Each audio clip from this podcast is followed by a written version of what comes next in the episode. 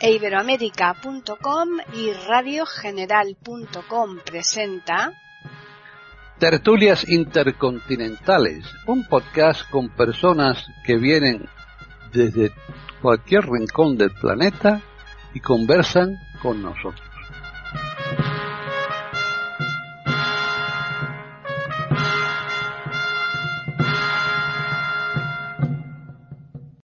Bienvenidos otro día más a Tertulias Intercontinentales en iberoamérica.com. Soy Paqui Sánchez Galvarro y estamos con los contertulianos habituales, que como saben nuestros oyentes son muchos. Hoy de momento hay dos que no van a estar. Uno seguro que no va a aparecer en toda la tertulia porque eh, le ha sido imposible. Pero tenemos a René Escape, que quizás a lo largo de la tertulia se nos pueda incorporar. Así que vamos a ir presentando ya los que están aquí, que eso sí que seguro, no creo que se ausenten, que son por un lado, Davis Oneto, ¿qué tal? Bienvenido. Hola, muy buenas a todos, un placer estar con ustedes. ¿eh? Muchísimas Bueno. gracias por la invitación. Y La Eso, verdad es que es un, placer tenerte aquí otra vez, ¿eh? después de estos días de ausencia. Es un privilegio tener a Dedis. Exacto, exacto. estoy Un gusto escucharte, estar con ustedes. Muy bien, pues ahora nos vamos a Ecuador, porque ahí está Lucho Cueva. ¿Qué tal, Lucho? Saludos Paquis, amigos tertulianos, Davis, eh, bienvenido y pues eh, me presento Lucho Cueva desde Quito, Ecuador y listo para comenzar esta interesantísima conversación. Perfecto. Nos vamos a Chile. Allí está Jorge Muñoz. ¿Qué tal, Jorge?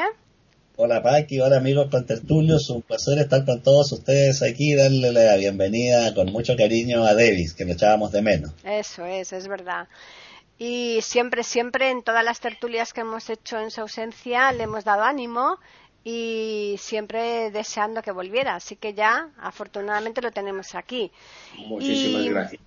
Eh, terminamos con Gabriel Aiza, como siempre. ¿Qué tal, Gabriel? Pues muy bien, libre de virus, ¿eh? de coronavirus.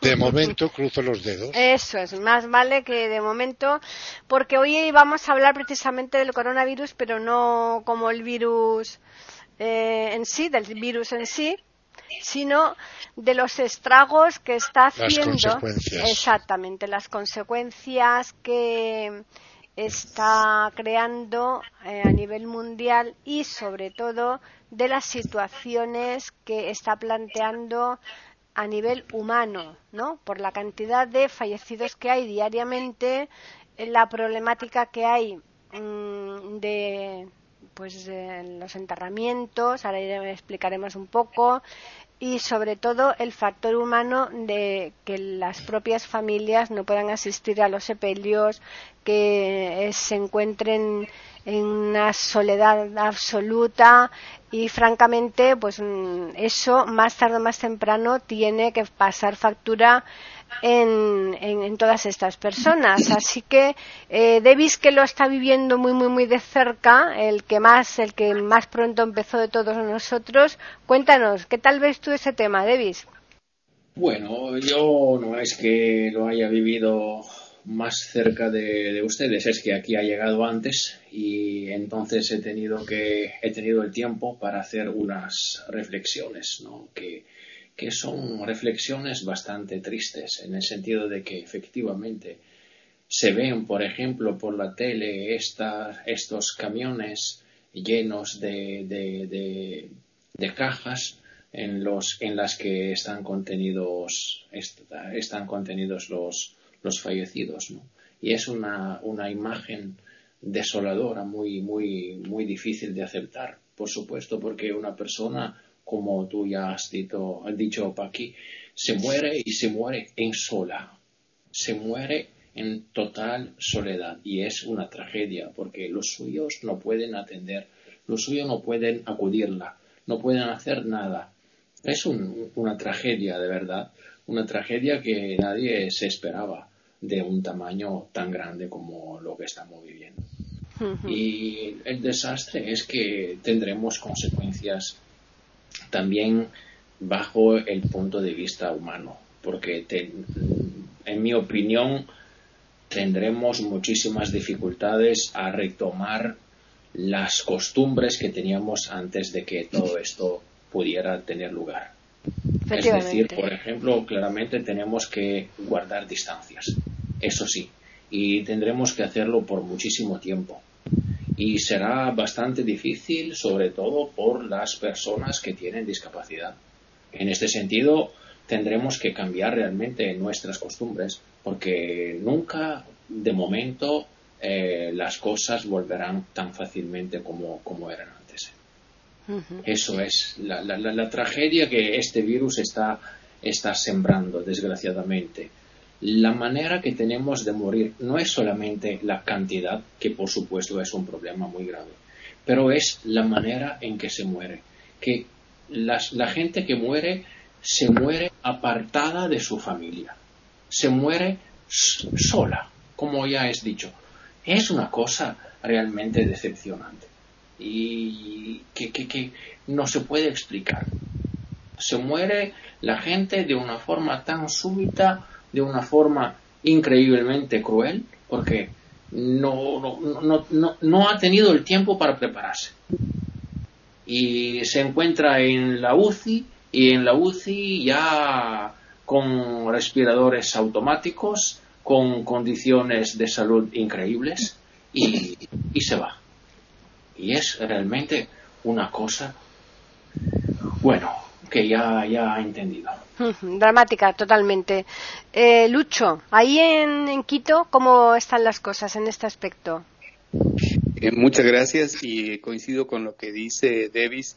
En Quito, en términos generales, eh, la gente está un poco más disciplinada. Lastimosamente, en el puerto principal, en Guayaquil, desde el principio parece que lo tomaron eh, muy a la ligera y las imágenes que pasan por, por WhatsApp, por ejemplo, son devastadoras, porque si bien, bueno, algún momento todos tenemos que morir y nos gustaría que por lo menos alguien nos esté tomando de la mano para, para partir, pero se ven imágenes donde eh, hay cadáveres en las calles eh, y eso es, eh, en verdad, eso desanima a todo el mundo, a todas las personas, porque a nadie creo que quisiera, aunque usando la lógica, simplemente ya es un cuerpo, ya no está la persona allí, ya partió, ya es eh, átomos de, de, de, hidrógeno y demás cosas, pero, pero es eh,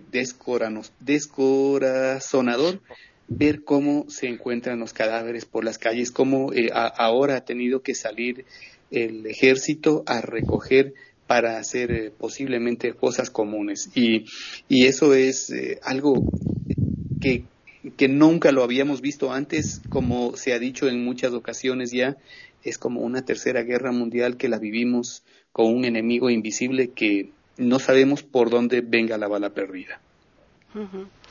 ¿Ahí en Santiago, Jorge?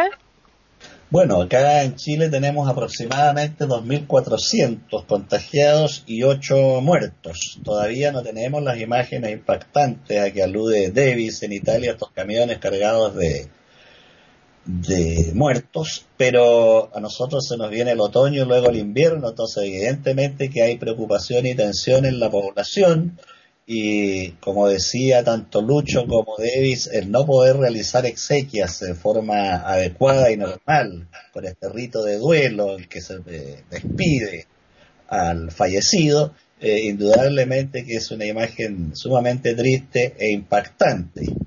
Así que por ahora esa es la situación que tenemos acá en, Chile y con las medidas graduales que se han ido tomando, hay comunas con cuarentena obligatoria, hay otras ciudades que están con cordón sanitario que no pueden entrar y salir ciudadanos. Y le dejo la palabra a Gabriel por ahora. Pues sí, Gabriel hablará en nombre de España en general, porque como tú conoces perfectamente todos los datos de aquí de España, Gabriel, puedes eh, contarnos. Están escuchando tertulias intercontinentales en iberamérica.com. Pues sí, además que mm, no hay otro santo, Dios ni Santa María, que el, dichoso coronavirus. Todos los días las radios, las televisiones están dando cifras y cifras. Yo considero que es mm, una forma demasiado exagerada porque la gente empieza ya a, entrar en una situación de estrés importante. Hoy mismo se contabilizaron 854 muertos en un día. Y nos lo están soltando todos los días. Y cada vez las cifras van creciendo y creciendo. Entonces, pues llega a, un desespero porque la gente es sensible y conoce casos próximos a la familia, amigos que han pasado por esta, por esta realidad que estamos viviendo. Como dijo Lucho, la, la guerra es peor que una guerra aunque no tengamos bombas, es peor, es peor que una guerra, porque es lo que decimos, cuando tienes un enemigo y sabes con quién combatir, pero este virus está pudiendo porque a pesar de que la investigación está muy, muy trabajando muy intensamente, todavía no hemos llegado a una resolución del caso. Eh, eh, además, aquí en España tenemos el problema muy serio de que no se ha sabido contener a tiempo la epidemia. Se llegó con retraso y ahora las medidas de contención pues no están siendo eficientes. La mayor parte del personal sanitario está contagiado por falta de medidas de, medidas de contención contra el virus, de protección personal, de, mascarillas, de, vestimenta, de, calzado, en fin, están haciendo el, personal sanitario un ejemplo de lo que es profesionalidad y humanismo que eh, nosotros tenemos la costumbre, ese impuesto de que a las ocho de la noche salimos a aplaudir, para hacerles un homenaje porque realmente es, heroico lo que, lo que están haciendo las personas que acuden a todos. Yo tengo que decir algo en favor de la ONCE. La ONCE sabéis lo que es la ONCE. Y la ONCE también, en este caso, nos está prestando unas ayudas, mm, por lo menos psicológicas y de acompañamiento. Y yo considero que, no sé si recibís algunas listas, pero son datos. Yo particularmente mm, pienso que eh, la verdad, esto va a dejar unas secuelas muy importantes en cada uno de nosotros cuando ya podamos hablar del coronavirus como una cosa pasada. Hay en estas circunstancias el, aprovecharse ¿no? de estos momentos duros eh, para pues meter cizaña, para inventarse cosas, para exagerar.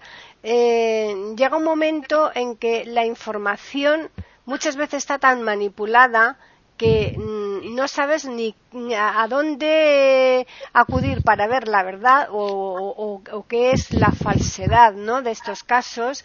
Y realmente es muy muy complicado primero por lo que decía Gabriel porque nos están atosigando a todas horas no nos están dando información que yo creo que, que eso tampoco eh, creo que es bueno. Para una persona que está confinada en una casa tendrían que darle otro tipo de, informaciones, no solamente que tú pongas un telediario y que todo revierta eh, sobre lo mismo, porque eh, quieras que no, hay más cosas, surgen más cosas, ¿no? Entonces, el, tema es duro, pero también hay que un poco guiarlo a, aquellos aspectos para hacerlo un poquito más liviano, ¿no? Tú ahí en Italia ¿Qué ves sobre este tema, eh, Davis? Bueno, que si una persona tuviera que depender totalmente de los medios de comunicación, bueno, yo creo que estaría en condición que casi casi a punto de suicidarse. No se puede pensar de depender de los medios de comunicación porque sinceramente siguen dando informaciones, siguen bombardeando de noticias, siguen diciendo cada cosa en, en cualquier momento, momento, perdón y es un, es un problema. Es un problema bastante serio. Yo creo que la población tenga que desarrollar un sentido crítico bastante elevado y que no tenga que aceptar como buena cualquier información que le llegue, porque si no, realmente la población estaría perdida. Entonces, claramente en Italia parece que al final hayamos llegado al pico de este tipo de enfermedad, porque hemos empezado antes que España, con lo cual parece que ahora estamos ya en el pico de, todo este asunto. Y estando en el pico ya se empieza a hablar, por ejemplo, de cómo retomar el hilo del trabajo, de cuáles actividades tenemos que eh, retomar, de cuáles actividades empresas tienen que abrir. entonces ya la política empieza a levantar la voz, eh, la política empieza a dividir, a dividir nuevamente el país, con lo cual ya no se habla solamente de coronavirus, afortunadamente. Se habla ya de la política, de la Italia dividida, como siempre estamos en este país, de la izquierda, de la derecha, y de lo que tenemos que abrir, y de las empresas, y de todo lo que tenemos que pagar, y quién paga y quién no, y no se puede dar privilegios, y no se puede dar lujos a personas que ya están privilegiadas, y con estos tipos de cuestiones vamos a, un poquito a olvidarnos de, de, todo lo que pasa cada día, es decir, de los cadáveres, que son muchísimos, y de la imagen eh, terrible de la que ya he hablado en esta tertulia, es decir, de los camiones llenos de cajas con los muertos dentro. Y es una cosa realmente increíble. Pero estamos intentando volver a la normalidad. La verdad es que la información tiene que, tendría que ser un poquito más equilibrada y no lo es. Es que el periodismo tendría que construir una ética de la responsabilidad. Por supuesto que eso, eso es lo que falta al periodismo, una ética de la responsabilidad, averiguar a la noticia antes de que antes de quedársela a la población. Pues eso es lo que tendría. Efectivamente. Ahí en Quito en este aspecto funciona la cosa parecida o, no? Bueno, y sabes que pienso en relación a lo que dice Davis también y sobre la, información y los medios de comunicación.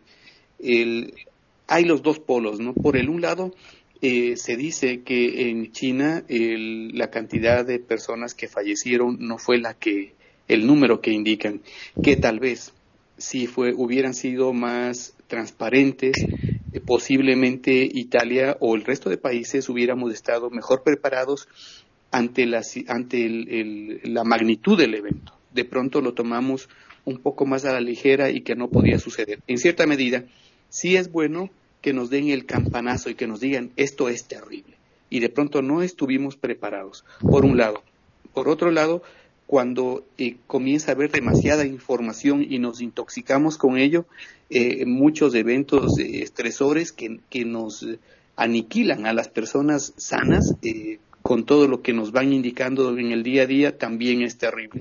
Tal vez lo lógico sería que exista un equilibrio, es decir, máximo un, horario donde se den datos específicos y que puedan servir a las personas y que, no, y que nos sirvan, por ejemplo, como lo que sucede en Taiwán o como lo hicieron en Corea del Sur, cómo han tenido éxito en Singapur o en el mismo Japón, cómo han creado esas cabinas tipo telefónicas que permiten eh, crear eh, los, eh, los verificar si alguien tiene el coronavirus y y que se puedan replicar estos buenos ejemplos como el de Suecia eh, en, el resto de países, porque también cuando se cierra, se confina todo el país, bueno, eh, se puede llegar a, limitar el, evento eh, de la salud, pero en cambio viene la parte económica que igual, si no muere uno por virus, muere por, por, por falta de recursos económicos y muchos países viven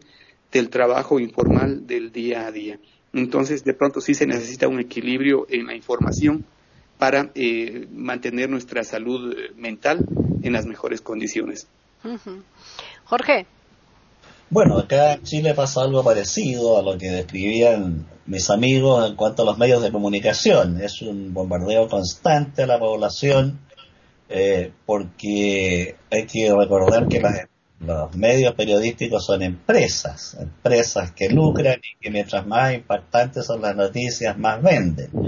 Pero eh, también hay algunos medios que actúan con mayor responsabilidad, sobre todo a nivel de radio, que dan, por ejemplo, cuáles son los síntomas, cómo acudir a un centro médico, estimulan a tomar con responsabilidad eh, la cuarentena, entonces en algunos medios radiales se dan, digamos, programas con mayor sensatez, pero en todos los eventos eh, que causan alarma pública, siempre los medios de comunicación juegan un papel preponderante, sobre todo una ciudad, una sociedad como la actual que ha sido llamada la sociedad de la información, en que todo circula a una velocidad extraordinaria y por supuesto, como decía Gabriel, Davis y Lucho, esto aumenta la alarma y la tensión en la población, que está pensando ante cualquier síntoma por inofensivo que sea, ahora me, ha llegado esto a mí. Quiero recordar que la humanidad ha sido azotada por plagas en innumerables ocasiones, ¿no? La peste negra, la viruela, el cólera, la gripe asiática, la gripe española, el SIDA. En 1918 la gripe española provocó entre 50 y 100 millones de muertos. Y la peste negra, la edad media, en el solo lapso de dos años causó 75 millones de muertos. Entonces, pese a, la experiencia que tiene la humanidad en estos temas, siempre nos sorprende y siempre nos deja mal parados este enemigo silencioso, eh, al cual, por ser invisible, cuesta tanto combatir. Así que, claro, la, realidad acá también presenta lo que decía Lucho, después va a venir la pregunta económica. Acá han cerrado muchas pequeñas empresas, eh, medianas empresas, han quebrado y han tenido que despedir a, decenas de trabajadores y entonces va a venir otro drama, que es el drama económico y el desempleo. Eso es la realidad que estamos vislumbrando acá también. Están escuchando tertulias intercontinentales en iberamérica.com. Eh, Gabriel, tú, el panorama que tenemos aquí, por ejemplo, en Madrid, porque hay cuatro crematorios y no dan abasto a enterrar, y lo que se ha creado, ¿no? El Palacio de Hielo. Tú y cuéntanos un poco todo este tema porque es espeluznante. Sí, bueno, yo en principio, y por ponerle la guinda al tema del periodismo, todos sabemos lo que es el periodismo y lo que es el periodismo eh, amarillo y, cómo mm, se, se, echan como aves de rapiña Mm, para un periodista el hecho de que un perro muerda a un hombre no es noticia. Será noticia que el hombre le muerda al perro. Si no, no se alimenta a las, editoriales y, las rotativas de los periódicos porque el que, el perro muerda a un hombre no es noticia. Entonces, en estas coyunturas, lógicamente, los periodistas van a buscar eh, el alarmismo, van a buscar eh, el escándalo porque eso vende. Eso vende, desgraciadamente, por el morbo de las personas. Pero llega un momento de saturación, como se ha dicho, ¿no? Entonces yo considero que la labor social del periódico, del periodismo, es precisamente de dar una noticia eh, a mediodía, por ejemplo, una, como está ocurriendo en España, una conferencia, una rueda de prensa del ministro de Sanidad, por ejemplo, escueta. Hoy hemos podido recuperar a 40.000 de los que estaban infectados. Noticias positivas. Y la gente se tranquiliza recalcando que eso es debido a la reclusión que se recomienda. Hoy mi celular me dice continuamente, mantente en casa, mantente en casa. O sea, que por lo visto el hecho de, la reclusión es una medida muy efectiva que mucha gente tampoco nos ha tomado en serio, como hemos podido ver, lo mismo en Ecuador, que posiblemente en Chile y en Italia no hablemos y en España por descontado. Entonces, pero también hay que mirar el lado positivo. Luego volveré a lo que me pedía mm, mm, Paqui. Eh, no os podéis imaginar la cantidad de, detalles que tenemos de gente que brinda mm, su colaboración a los más necesitados y de, que de, una, de, un lado de la calle a otro se juegue, por ejemplo, al bingo.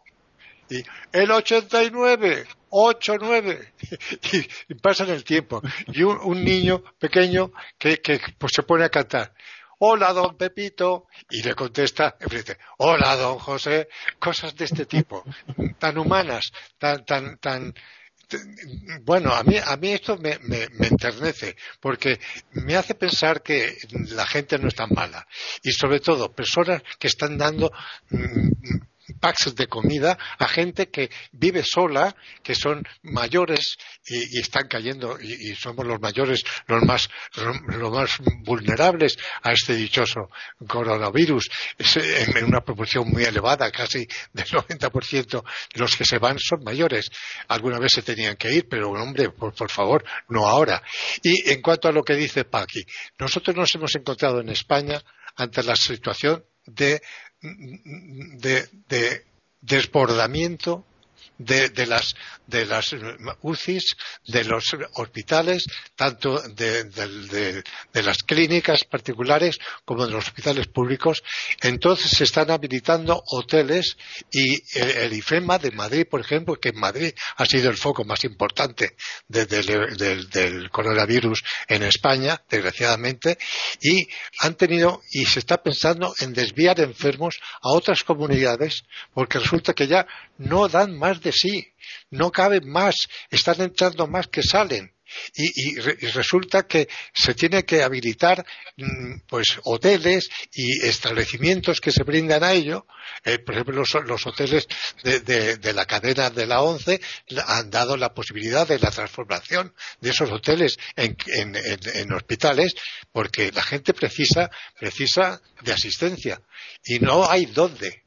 Entonces todo esto es tan, tan grave que se, se habla del tema y, y, parece que se, se, se, exagera y es que esto de momento no hemos llegado, como parece ser y dijo Davis, a, a, al pico.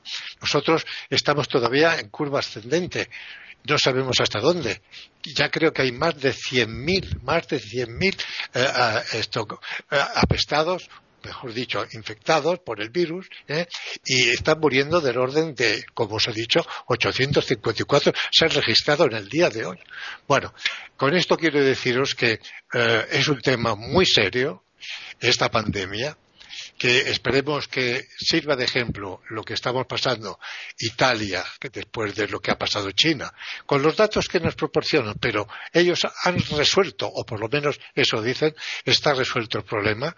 En Italia también se resolverá en breve y nosotros esperamos con esperanza de que este, este, esta cresta llegue a estabilizarse y que entremos ya en recesión y luego vendrá la segunda parte que es la económica. Aquí también, Jorge, están cerrando y además está costando la, ruina a mucha gente. Este, este mes, hemos empezado el mes de abril. Bueno, pues el mes de marzo los, los pequeños empresarios han tenido que pagar la cuota han tenido que pagar la cuota y no tienen entradas. Llevan más de 15 días que no tienen entradas. Pues pequeños establecimientos que además incluso tienen algún empleado bueno, eh, eh, yo no quiero ser derrotista ni fatalista, pero es que es una situación tan, tan, por lo menos lo que nos llega, que a, mí me desborda. Por eso me, tiene a mí el ánimo decaído, porque no veo que esto llegue a terminar en un plazo breve. La verdad es que es muy difícil ver dónde está el final del túnel. Hay que, como dice Gabriel, tener esperanza que no tarde mucho, pero todas las expectativas, por lo que cuentan, esto más o menos no se va a regularizar hasta el mes de junio. Eso es lo que dicen. Después ya veremos a ver si es más tarde o, por suerte fuera antes. Pero tú ahí, Davis, sí que por lo menos mm, ves que ya el, el ambiente en, la calle, digamos, aunque no, por supuesto no, no salís, pero me refiero a lo, que es en las personas, tú ya ves como eh, que lo ven como ya un poco pasado. No, pasado no, porque llegar al pico para aquí no significa que se haya resuelto el problema de ninguna forma. Es que la gente entiende que no se puede seguir así. Y con esto quiere decir, por ejemplo, que hay que reaccionar de, una forma u otra, que se espera que las curas, por ejemplo, tengan efectos, consecuencias eh, para bien sobre los que están afectados y que se pueda un poquito a la vez, un, un pasito a la vez, solucionar este, este problema. Pero es que, sinceramente, estamos aún bastante lejos de resolverlo. ¿eh? Porque llegar al pico, como te digo, no, no, nos cambia nada. Esperamos eh, simplemente que la situación se establezca, encuentre una estabilidad, porque eso es lo que tenemos que alcanzar ahora. Y luego, un poquito al pasar del tiempo, esperamos que, que los fallecimientos disminuyan, que los ingresos hospitalarios disminuyan, que los afectados disminuyan, pero yo creo que, sinceramente, antes del mes de junio, como tú has dicho, efectivamente será difícil, será muy difícil alcanzar a una solución de este problema. Mm. Es que, sinceramente, los medios de comunicación, perdón que vuelva al problema, eh, lo, están, lo están tratando mal este asunto.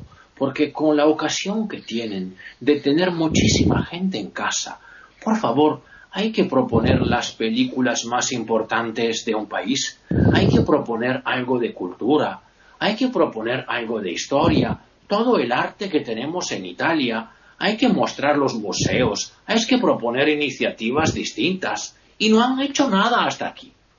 Hasta aquí nada de esto ha sido hecho. Es un problema.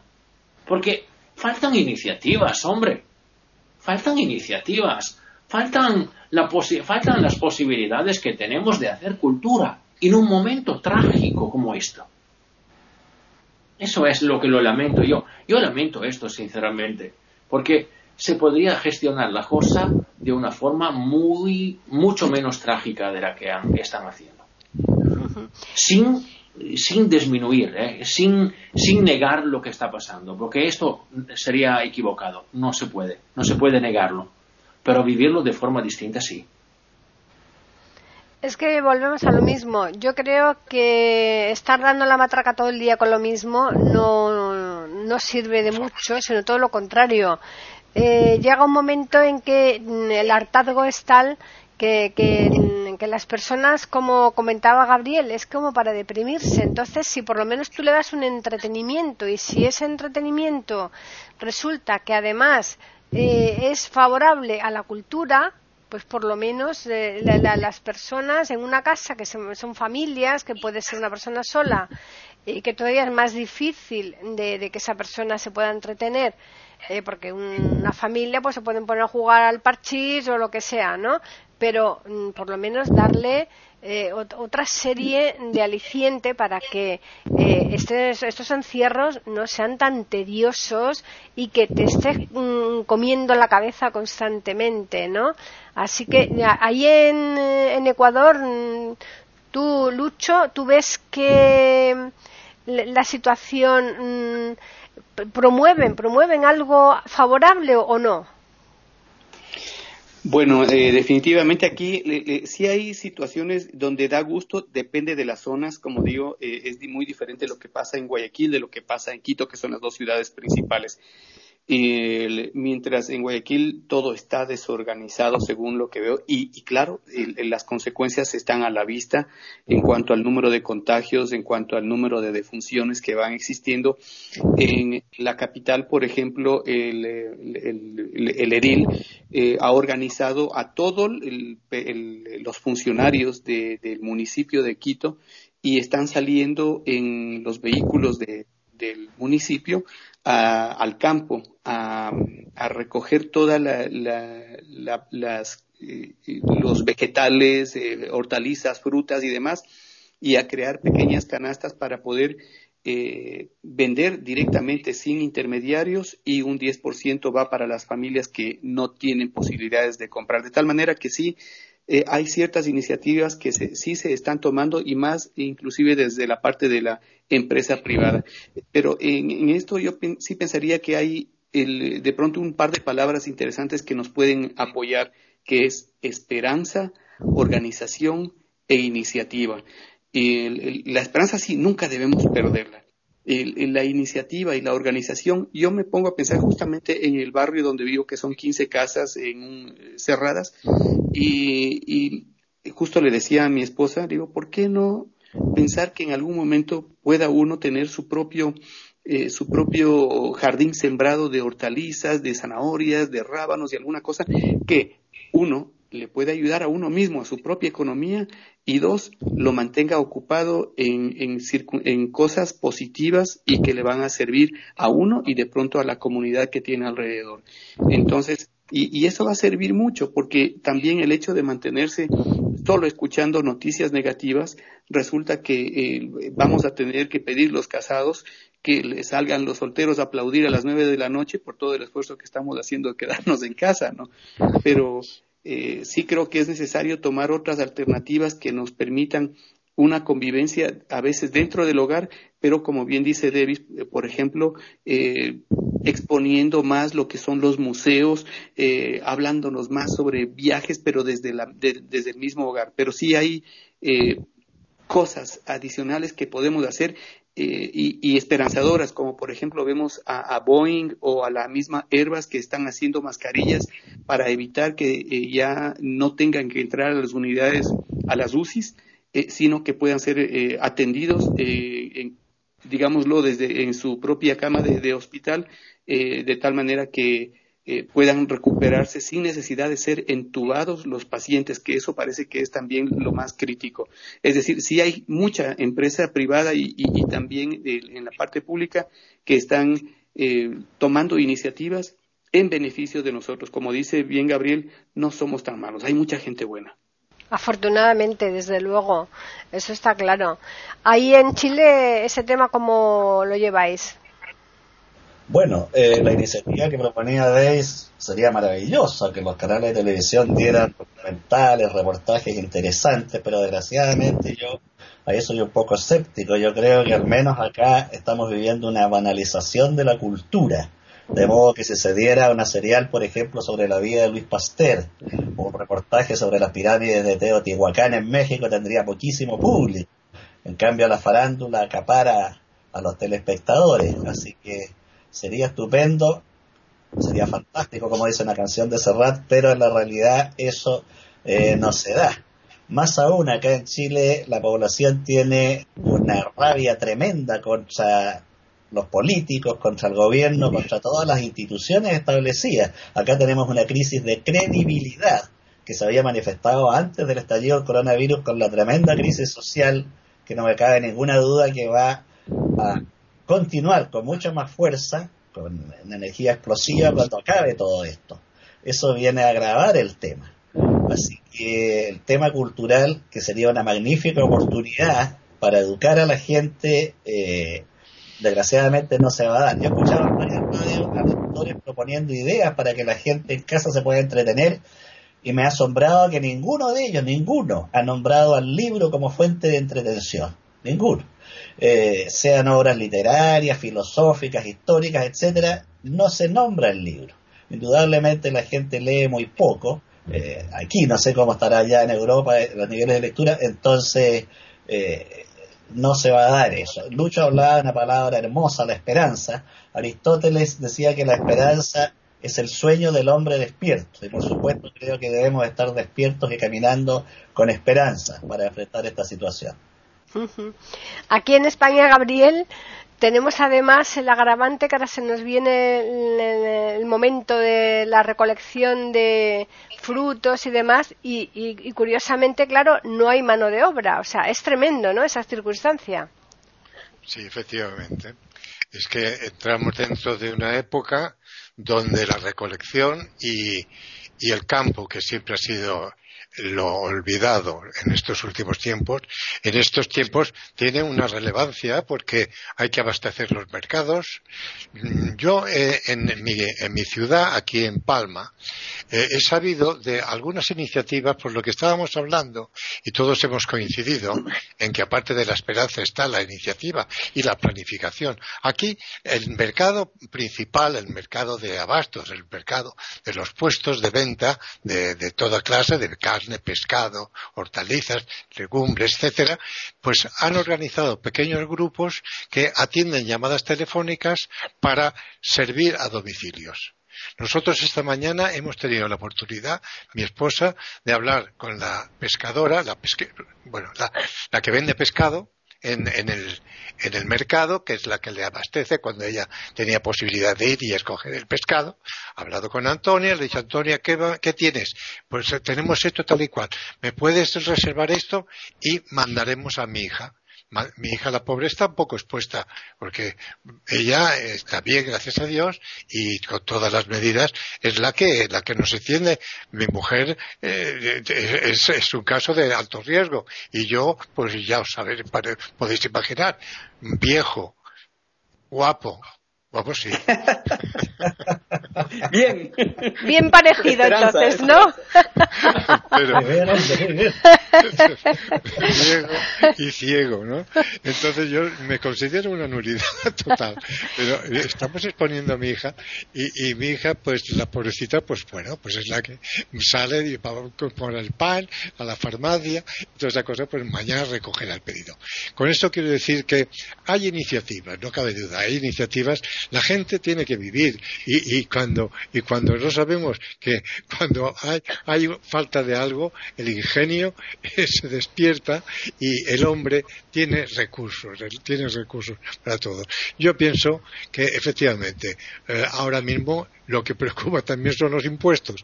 Hemos empezado el primero de, abril, que es cuando empieza aquí la recaudación del impuesto sobre las rentas de las personas físicas y el, el, gobierno, pues nada, ha hecho un esfuerzo y está dando pues algunos, algunas facilidades para poder demorar el pago de los impuestos. No faltaría más. Pero es que con esa demora no resolvemos nada.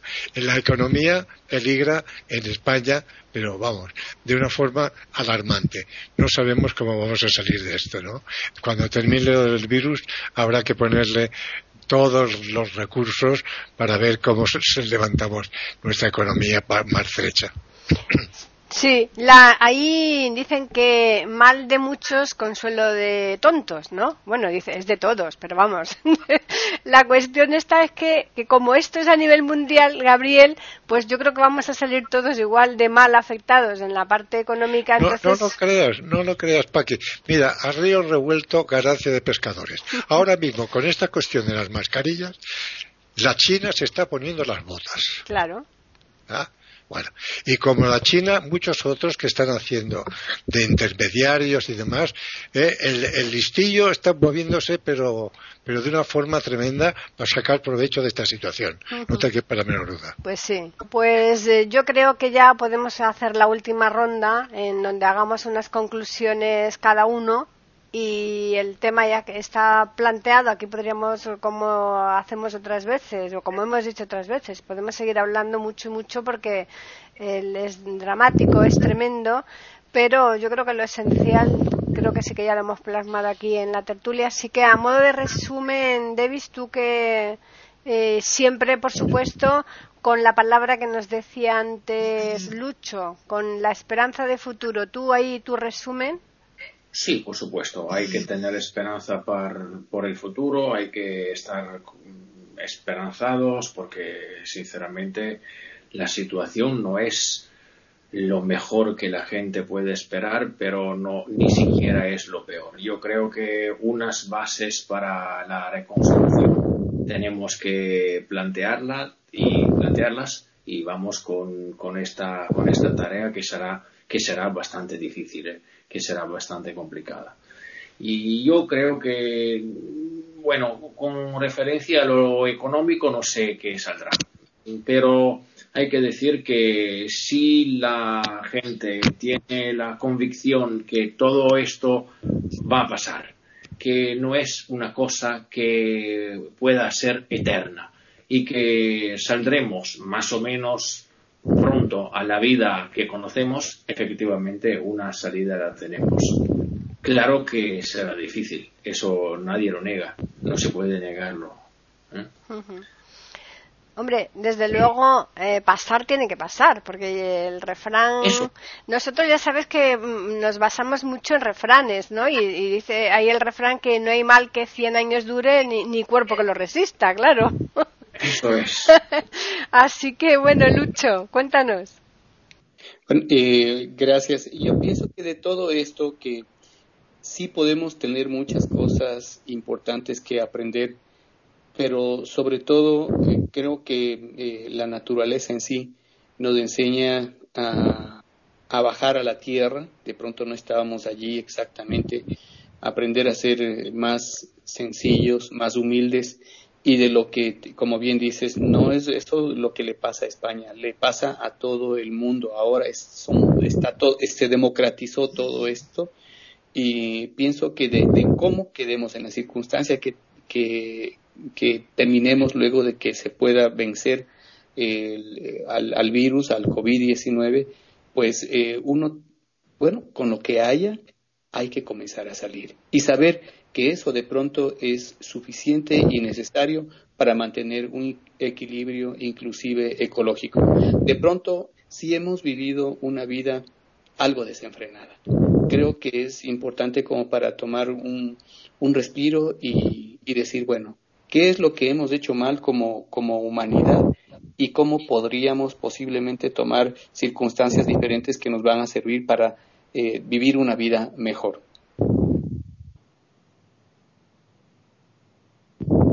Eh, Jorge, cuéntanos. Bueno, yo creo que como de todas las crisis hay que sacar lecciones y hay que aprender. La humanidad parece que se ha movido a través de crisis y por dolorosas que sean, por terribles que sean, hay que sacar lecciones para no repetir en el futuro los mismos errores. Por ejemplo, recuperar los modos de vida más sencillos, más simples, esta pretensión del ser humano de ser dioses, a veces la naturaleza la borra con un solo remesón nos muestra que somos parte de ella como el pez, el ave o la hormiga. Hay una bellísima carta de un jefe de una tribu indígena de, de Estados Unidos, dirigida al presidente de los Estados Unidos, en la cual le dice en un párrafo, dígale a sus hombres blancos que cuando caminan sobre las verdes praderas están caminando sobre sus antepasados, que respeten esos prados, que cuando vean volar al águila no vean a una presa para la casa, sino a un hermano que surca los cielos. Eh, entonces, efectivamente, tenemos que sacar lecciones y la gran enseñanza de esto es, como decía Lucho, recuperar la humildad y yo agregaría recuperar la solidaridad y el afecto entre los hombres, que tanta falta le hace a la humanidad actual. ¿Tu resumen, Gabriel? Mi resumen. ¡Socorro! es un buen resumen. A mí, desde luego, me llena de optimismo escucharos, compañeros, porque veo que vosotros, más jóvenes que yo, yo a lo mejor es que en mi pobre visión eh, ya de tantos años he visto varias guerras, he visto, eh, las he tenido que padecer y hemos salido siempre adelante, no cabe duda. El optimismo no hay que perderlo. Lo que pasa es que el ánimo, a medida que uno se hace mayor, va decreciendo, ¿sabéis? Se ve uno con menos fuerzas, eh, se ven más los defectos que las virtudes y entonces, pues yo creo en el pueblo español como en la humanidad en general y claro que saldremos adelante. Ahora, os puedo decir una cosa, el mundo que salga después de este virus no será el mismo que hemos vivido. Desde luego. Yo creo que esto es un toque de atención que se nos ha dado para que meditemos, para que recapacitemos, para que actuemos eh, de otra forma, pues yo creo que con más sensatez en muchos aspectos de lo que lo hemos venido haciendo hasta ahora.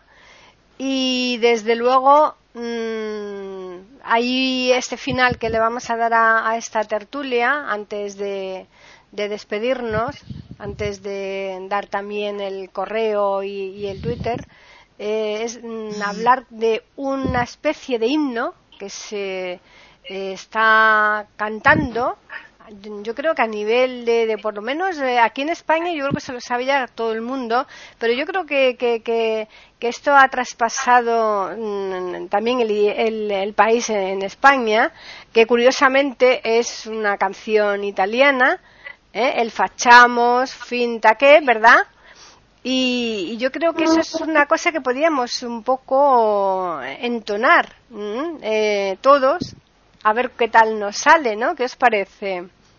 Claro, adelante. Así que empezamos. 3, 2, 1.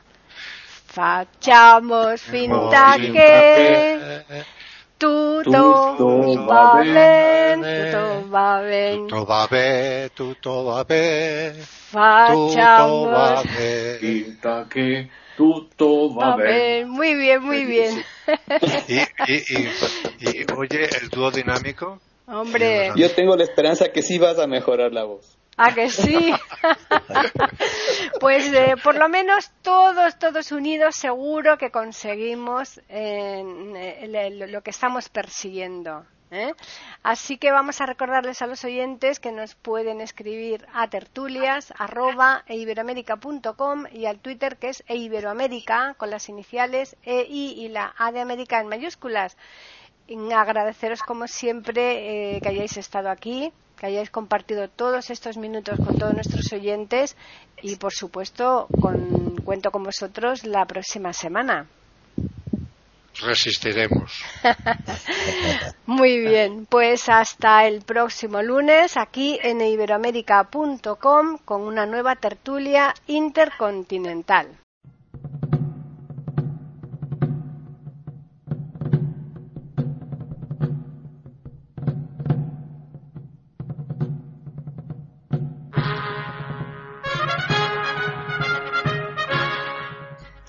Acabamos de ofrecerles el podcast de tertulias intercontinentales.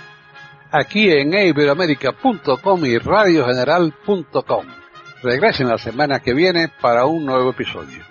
Hasta la próxima semana.